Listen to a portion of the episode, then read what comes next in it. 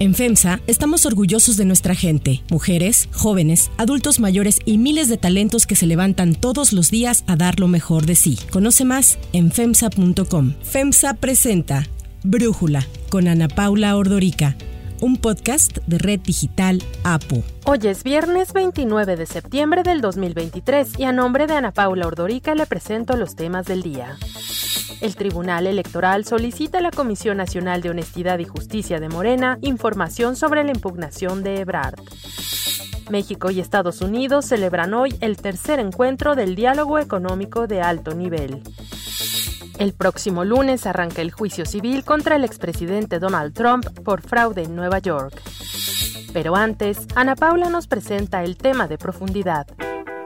En este episodio vamos a platicar sobre una historia interesantísima. En febrero de 1970, un hombre intentó asesinar al entonces presidente Gustavo Díaz Ordaz en Avenida Insurgentes en la Ciudad de México, pero falló no disparó al auto correcto, disparó a otro vehículo y, sin embargo, el gobierno reaccionó de una forma perversa. Después de este intento de asesinato de Díaz Ordaz, Carlos Castañeda, un hombre de 28 años, fue detenido y torturado por las autoridades. Un juez lo declaró jurídicamente incapaz, ordenaron enviarlo al manicomio y ahí permaneció 23 años que nunca se sepa el intento de asesinato contra Gustavo Díaz Ordaz y la respuesta brutal del Estado mexicano es un libro de editorial Debate que reconstruye esta historia de violencia política, abuso de poder y brutalidad. Y su autor es el ministro en retiro, investigador en el Colegio de México, el doctor José Ramón Cosío, a quien le agradezco platicar con nosotros precisamente sobre este caso Doctor, muchísimas gracias por platicar con nosotros. A mí me encantan este tipo de, historias. Primero que nada, pensar nada más en poder toparse con la historia y luego pensar en investigarla, pues creo que es un privilegio. Quería preguntarle cómo es que se topó con esta historia. Primero que nada, muchísimas gracias de veras por la invitación y por la confianza de estar con usted. Mire, un amigo me contó un día, así poco al pasar, oye, ¿tú sabías que pasó lo que usted acaba de escribir muy correctamente? Pues no, le dije, no tenía la menor idea de eso. Estábamos en pandemia o iniciando pandemia, yo me puse a buscar por todos lados, en las redes, en todos lados y encontré muy poquita información. Después fui a los periódicos, a tres, al Universal, al Excelsior y a la prensa y ninguno de ellos dio cuenta en años de estos hechos. Le estuve preguntando a varios amigos historiadores, que desde luego saben mucho más que yo de esos periodos, y me dijeron, no, eso no aconteció. Me contaron otros casos de atentados contra otros presidentes, pero no de este. Entonces la verdad es que se generó una curiosidad en mí y me puse entonces ya, ahora sí, decididamente a investigar. Logré encontrar unos fragmentos del caso en el Archivo General Nación, el expediente judicial que ya es público por se trata de un asunto que fue clasificado en su momento como parte de la guerra sucia del país y así fui recopilando todos estos elementos. Después aparecieron fotografías, muy pocas, pero algunas, y Alejandro Solar Luna hizo hace algunos años un documental para la Universidad Nacional y en este documental hay imágenes también de Carlos Castañeda, ya después de que estuvo en el hospital psiquiátrico, la granja psiquiátrica Samuel Ramírez Moreno ahí hacia la salida de Puebla. Entonces ya con todos estos elementos el tema era cómo darles una, darle una narrativa, cómo mostrar una verosimilitud. Y en el libro que usted ya sé que está leyendo, hice y lo habrá visto, mandé toda la parte de notas, toda la parte, digamos así, técnica, porque hay una parte técnica jurídica, una parte psiquiátrica que algunos médicos muy queridos e importantes me ayudaron a reconstituir. Todo eso lo mandé para que se pueda leer así de corrido y podamos percibir la tragedia que fue este caso. Sí, a mí me gusta cómo arranca porque pues es una probadita de quién es este hombre, Carlos Castañeda, pero no sabemos ni por qué quiere matar a Díaz Ordaz. Simplemente parece como que se levanta y decide, porque lee en el periódico, a dónde va a ir el presidente a conmemorar el 5 de febrero, el aniversario de la constitución política, y pues dice, bueno, pues allá voy, casi casi parece eso, y comienzan estos tres relatos distintos de un mismo hecho, ¿no? Pero pues en todos ellos la gran pregunta es, uno, ¿quién es Carlos Castañeda? Y dos, ¿por qué quería matar a Gustavo Díaz Ordaz? ¿Y por qué reaccionó reaccionó así el Estado mexicano, ¿no? Y no sé si nos puede platicar un poco de eso, doctor. Voy a decirlo así, no, no peyorativamente, clase media baja en la Ciudad de México. Viví en la colonia San Rafael con sus hermanos, había estudiado, había tenido buenas calificaciones en la escuela. Quiso entrar al seminario, pero le faltaban algunos estudios adicionales y no pudo hacerlo.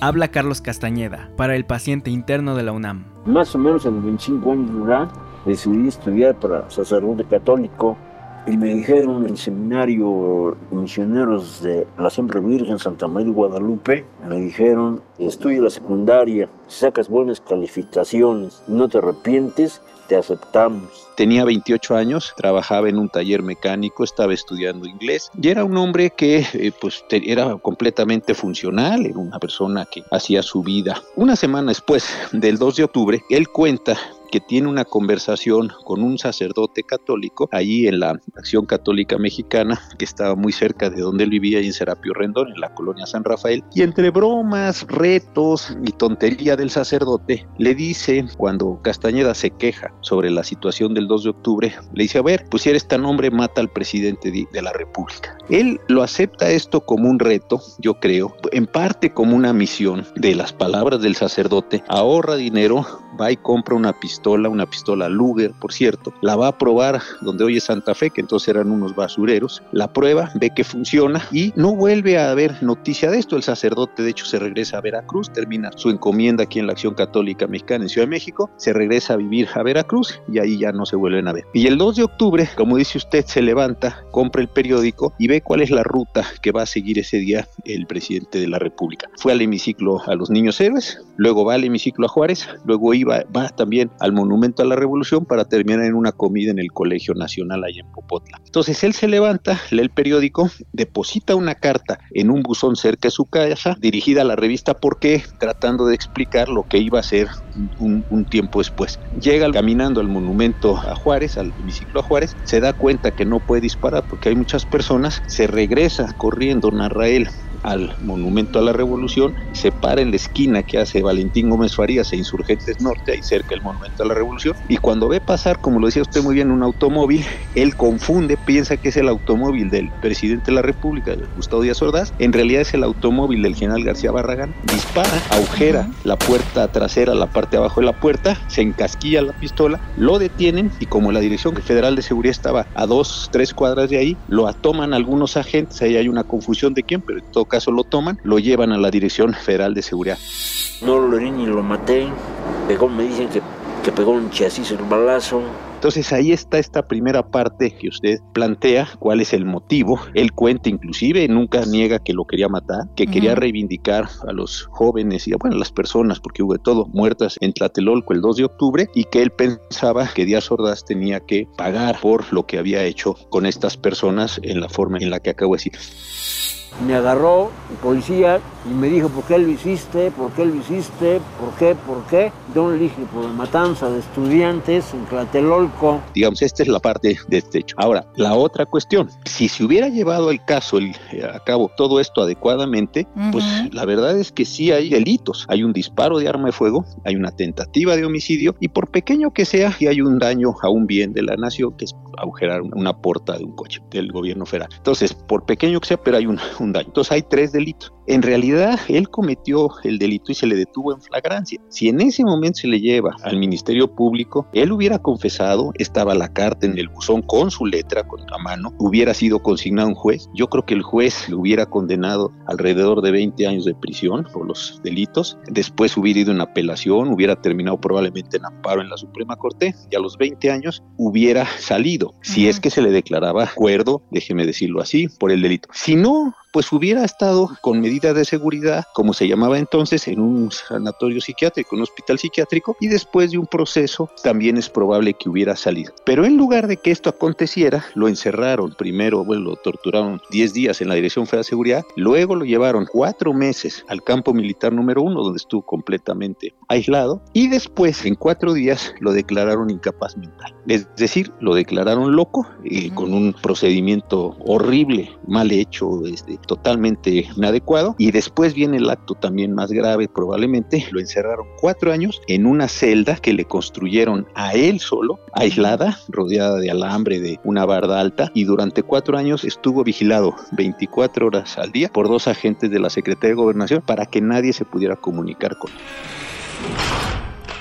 Fíjese el famoso pabellón 6, ¿no? Pero que entiendo que habían cinco pabellones en este hospital psiquiátrico. En el 5 era donde estaban pues los más enfermos, más violentos le llamaban. sí, le llamaban el pabellón 5 que eran los que estaban que venían sentenciados, los violentos que venían de cometer pues delitos muy graves, sí, la gente más peligrosa el 5. Pues a él no lo llevan al 5 todavía con más gravedad, le hacen un pabellón, vamos a decirlo así especial, inclusive en algunos lugares lo llamaban el pabellón 6, que era exclusivamente para él y lo trasladan hasta que el pabellón está construido para inmediatamente meterlo allí.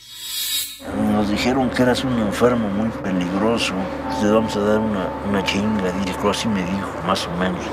Ahí estuve aislado totalmente, pabellón 6. Me parece que el libro podría ser eh, una novela, pero sabemos que no es una novela, que narra horrores jurídicos y horrores psiquiátricos, lo mal que se utilizó la justicia hacia este hombre Carlos Castañeda y lo mal que se utilizó el sistema de salud, el tema psiquiátrico de, pues, en cuatro días declararlo enfermo mental después de haberlo torturado y tal, ¿no? ¿Quién quería que este hombre pagara de esta forma o por qué no querían que la historia de él se supiera?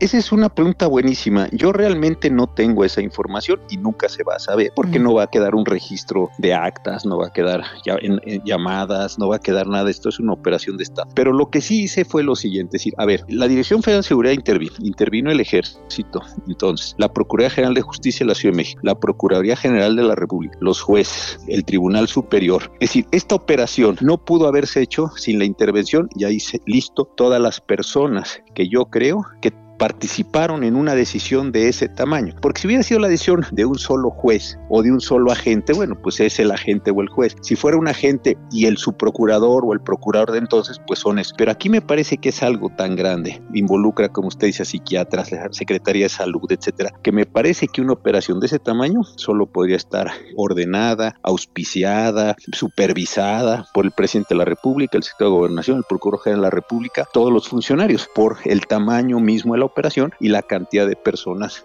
que estaban involucradas. Y esto lo planteo hipotéticamente, porque no hay desde luego un indicio o una prueba. Y lo segundo, ese es bien interesante. El presidente Díaz Ordaz venía del 68, estaba pocos meses de irse, el candidato Luis Echeverría ya estaba en campaña, venía el Mundial de Fútbol, pudo haber habido ahí una sospecha de que la Iglesia Católica estuviera participando, aunque es difícil porque en el lenguaje y en la representación de aquellos años, Gustavo Díaz Ordaz había salvado a México del comunismo en esa forma en la que se presentan los hechos, no quiere decir que así sea. Entonces todo esto me parece que hace un cóctel de elementos donde mi hipótesis es que el Estado no quería que se supiera y va a parecer paradójico por la propia debilidad del Estado mexicano. Un Estado fuerte, pues dice, este señor atentó contra el presidente, vamos a someterlo a los procesos del Estado para que sea sancionado como se sancionaría a cualquier persona por lo que hizo. Pero aquí lo interesante es que no se quiere que se sepa. Yo creo que para no mostrar una debilidad, una fractura con la Iglesia Católica, un atentado de alguien del pueblo o una reivindicación sobre el 68 y la muerte y las manos que tenía, digamos así, ensangrentadas y Ordaz. Habla Gustavo Díaz Ordaz. De lo que estoy más orgulloso de esos seis años es del año de 1900 68, porque me permitió servir y salvar al país, les guste o no les guste, con algo más que horas de trabajo burocrático, poniéndolo todo, vida, integridad física, horas, peligros, la vida de mi familia, mi honor, mi, el paso de mi nombre a la historia. Todo se puso en la balanza. Afortunadamente salimos adelante. Entonces, en lugar de que cualquiera de estos elementos se pueda fugar, lo cierran completamente, encapsulan el hecho y algo que es muy interesante, en lugar de hacer un hecho público, como hubiera sido un juicio penal, obligan a los hermanos a solicitarle al juez de lo pupilar, que se llamaba entonces, hoy es un juez de lo familiar, que ese juez lo declare incapaz mental. Entonces, parece un acto que hacen los hermanos, cuidando a su hermano, porque suponen que su hermano está enfermo y lo que quieren es que su hermano quede protegido por el derecho. Entonces creo que esta es la operación completa que se da y mi hipótesis es que lejos de mostrar un Estado fuerte que es capaz de enfrentar con las vías legales a quien atenta contra uno de sus integrantes, lo que hace es ocultarlo completamente y yo pienso que es un rasgo más de debilidad que de fortaleza, aun cuando parezca de fortaleza por la forma pues tan atípica en la que se llevaron a cabo las acciones. Sí, como que esto me lleva a hacer un comparativo con lo que ocurrió en Estados Unidos en el 63 con el intento de asesinato de John F. Kennedy, este Lee Harvey Oswald, pero ahí sí se clasifican algunos documentos que se han ido desclasificando a lo largo de los años, pero Siempre se habló de un intento de asesinato y la duda entiendo pues que sigue siendo si realmente fue Lee Harvey Oswald o no, pero no, no le inventaron que, o sea, no lo escondieron y le inventaron que estaba loco y básicamente lo desaparecieron del mapa como pues estamos en esta historia leyendo en el caso Carlos Castañeda, ¿no? Exactamente, aquí fue al revés, lo ocultaron, nadie supo nada. Algo que no hemos conversado, pero que es muy, muy interesante, es que no hay ningún periódico, ninguna revista, nadie en esa época que lo haya señalado. Yo tuve, insisto, estábamos en pandemia, fui a la prensa, al Universal y a Excelsior a revisar toda su hemerografía, muy gentilmente me la proporcionaron. Fui desde dos semanas antes viendo hoja por hoja completo los periódicos, hasta varios meses después, y no apareció ninguna, ninguna nota, y le he preguntado a algunos historiadores, periodistas, que ya, reporteros, que ya todos andaban en estas tareas y nadie conocía el hecho. A funcionarios públicos importantes, les, se los he preguntado yo en un sentido más anecdótico, oye, ¿supiste o usted supo? No, no, eso no, no pasó. Inclusive alguna persona me dijo, oye, eso que tú estás contando, hace mucho y me lo dijo, no, no pasó. Yo creo que es un invento, etcétera, porque nadie sabía de este hecho. Inclusive, le insisto, reporteros que ya estaban entonces no sabían de este hecho. Entonces también ahí hay un operación de Estado con relación a los medios para que los medios no cuenten absolutamente nada de lo que estaba sucediendo o que sucedió más bien en este caso concreto. Y no hubiera sido más fácil para el Estado asesinar a Carlos Castañeda y, ya. Me parece que se hizo un esquema bastante complejo para desaparecerlo. y, y lo planteó. Ya para entonces Claro, planteé esa hipótesis. A ver, ya para entonces el Estado mexicano había desaparecido mucha gente, o alguna gente, no, no era un, proceso grande, pero ya había desaparecido. Evidentemente había matado mucha gente mediante la ley fuga, mediante esta idea de que la gente se ahorcaba con sus agujetas, es decir, una serie de elementos muy irregulares. Entonces sí me planteé en el libro, me planteé en el libro, ¿por qué no lo desaparecieron? ¿Por qué no lo asesinaron? ¿Por qué no lo procesaron penalmente? Sino que utilizaron este mecanismo indirecto para desaparecer completamente de todo bajo la idea de que precisamente pues el señor Castañeda estaba loco y sus familiares iban a tomar esta o tomaron esta decisión de ocultarlo como si fuera un asunto exclusivamente familiar en lo que el Estado no tuvo nada que ver. Claro, si el Estado no hubiera tenido nada que ver, fuera efectivamente un asunto familiar, pues no se explica uno por qué le tenían que construir una celda particular, por qué un caso, un asunto de esta magnitud se resolvió en cuatro días, cuando comparé con otros asuntos de la misma época en los que se llevaba a cabo procesos así para declarar a las personas eh, incapaces mentales, tardaban varios años. Es decir, todo es irregular, todo es irregular aquí. Pues una historia realmente interesantísima, doctor José Ramón Cosío. Muchísimas gracias. Ya no quise a propósito platicar lo que pasa en 1993 cuando Castañeda sale del hospital psiquiátrico. Francisco Castañeda de la Fuente cuando estaba yo internado en el Hospital Mental Campestre, doctor Samuel Ramín Moreno, me dijo el psiquiatra León que necesito independizarme de mi familia. Ahora sí que quienes nos escuchan, que lean el libro y van a saber que el horror no terminó una vez liberado del hospital psiquiátrico. No, pero muchas gracias por la invitación y ojalá podamos seguir conversando en el futuro. Para mí sería un gran gusto.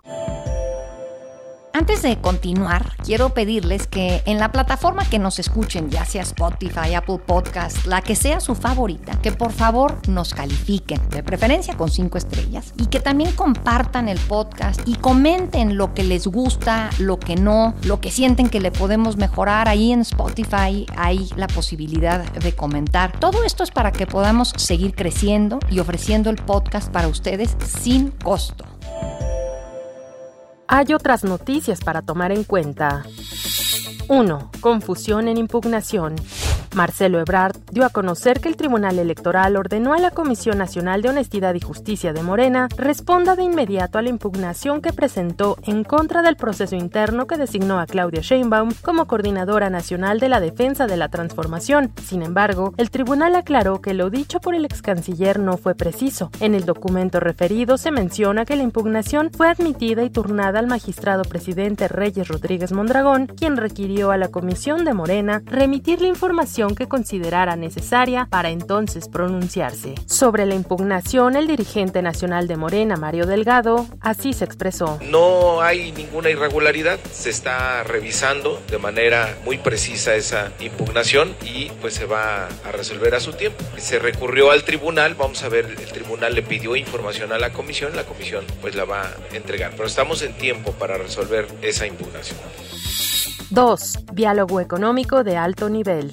Una comitiva de nuestro país encabezada por la canciller Alicia Bárcena, la secretaria de Economía Raquel Buenrostro y el secretario de Hacienda Rogelio Ramírez de la O participan este viernes en el tercer encuentro del diálogo económico de alto nivel. La tercera reunión del DIN llega en medio de disputas entre ambos países en materia energética y referentes al maíz transgénico, además de la huelga automotriz en Estados Unidos que podría impactar en la región. La reunión tiene lugar un día después de que los republicanos en la Cámara de Representantes aprobaran una enmienda para suspender 60 millones de dólares en ayuda a México hasta que el presidente Biden se asegure que México coopere para reducir el tráfico de fentanilo. Así habló el representante republicano Alex Mooney, quien presentó la enmienda. Fentanyl continues to pour across our border because of the disastrous open border policies of President Biden. My plan will cut off U.S. taxpayer funding for economic aid to Mexico until President Biden certifies Mexico is working with the United States to secure its border and stop the inflow fentanyl. Mexico should not be rewarded with U.S. taxpayer dollars while they're sending the fentanyl across the border. La Embajada de México en Estados Unidos respondió señalando que la enmienda aprobada es a un proyecto de presupuesto que no ha sido aprobado por el Congreso y que todo indica que no recibirá el aval necesario.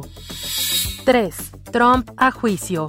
Será el próximo lunes cuando inicie el juicio civil contra el expresidente Donald Trump por fraude en la organización Trump, luego de que un tribunal de apelaciones de Nueva York mantuviera la fecha de inicio. La defensa de Trump intentó retrasar la fecha de arranque con una denuncia por abuso de autoridad. Sin embargo, el tribunal decidió rechazar el recurso por lo que se retomó el cronograma fijado con anterioridad. La Fiscalía de Nueva York, encabezada por Leticia James, reclama una compensación de 250 millones de dólares. Esta semana, Trump, sus hijos Donald Jr. y Eric, la organización Trump y dos ex ejecutivos fueron declarados responsables de fraude continuado por inflar el valor de los activos de la empresa durante años para obtener ventajas económicas. Hay seis cargos más que van a juzgarse en el juicio. La fiscalía y los abogados de Trump dieron a conocer sus listas de posibles testigos para el juicio, entre los que se encuentra el expresidente. Así se refería Donald Trump a la fiscal de Nueva York, a quien acusa de estar obsesionada con él.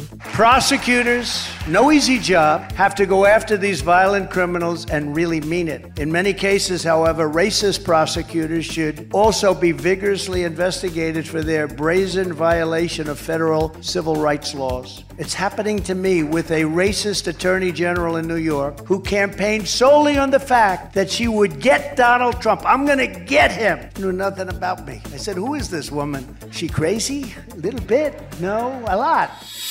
Para cerrar el episodio de hoy los dejo con música de The Police. El 29 de septiembre de 1979, la banda británica de rock The Police logró su primer número uno en el Reino Unido con el tema Message in a Bottle. Esta canción también encabezó las listas en Irlanda y alcanzó el número 5 en Australia, pero a pesar de su popularidad en esos países, se estancó en Estados Unidos. No obstante, más tarde se convertiría en uno de los temas más célebres de la carrera de la banda. The Police ha vendido más de 75 millones de discos, ha ganado 6 premios Grammys y 4 de sus álbumes de estudio fueron incluidos en la lista de Rolling Stones de los 500 mejores álbums de todos los tiempos.